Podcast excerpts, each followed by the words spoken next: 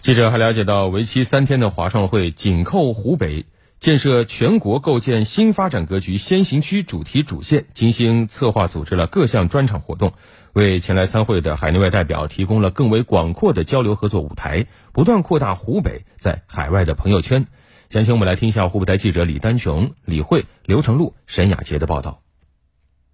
今年的华创会专场活动从去年的十二场增加到二十一场，活动内容更为丰富，涵盖范围更为广泛，对接合作更为精准。特别是一批首次亮相华创会的品牌活动格外引人关注。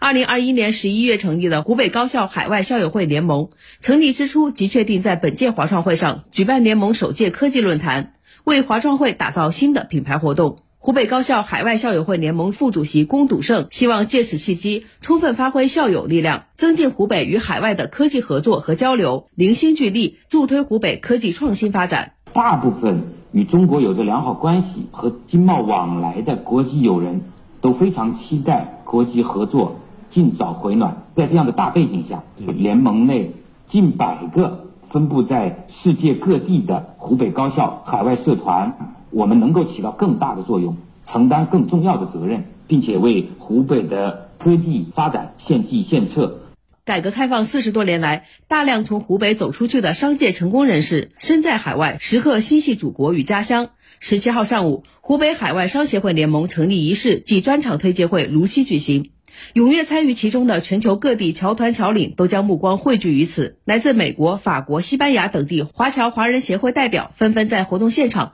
或通过线上参与的方式向联盟成立表示祝贺。湖北海外商协会联盟主席黄春华：我们成立商协会联盟，就是要把世界各地的湖北籍华人商会协会联系到一起，建立起一个合作范围更广、合作力度更大的联盟。在全球范围内协调一致，积极配合家乡湖北省和祖国的海外民间交流活动。湖北省海外商协会联盟是金属有才、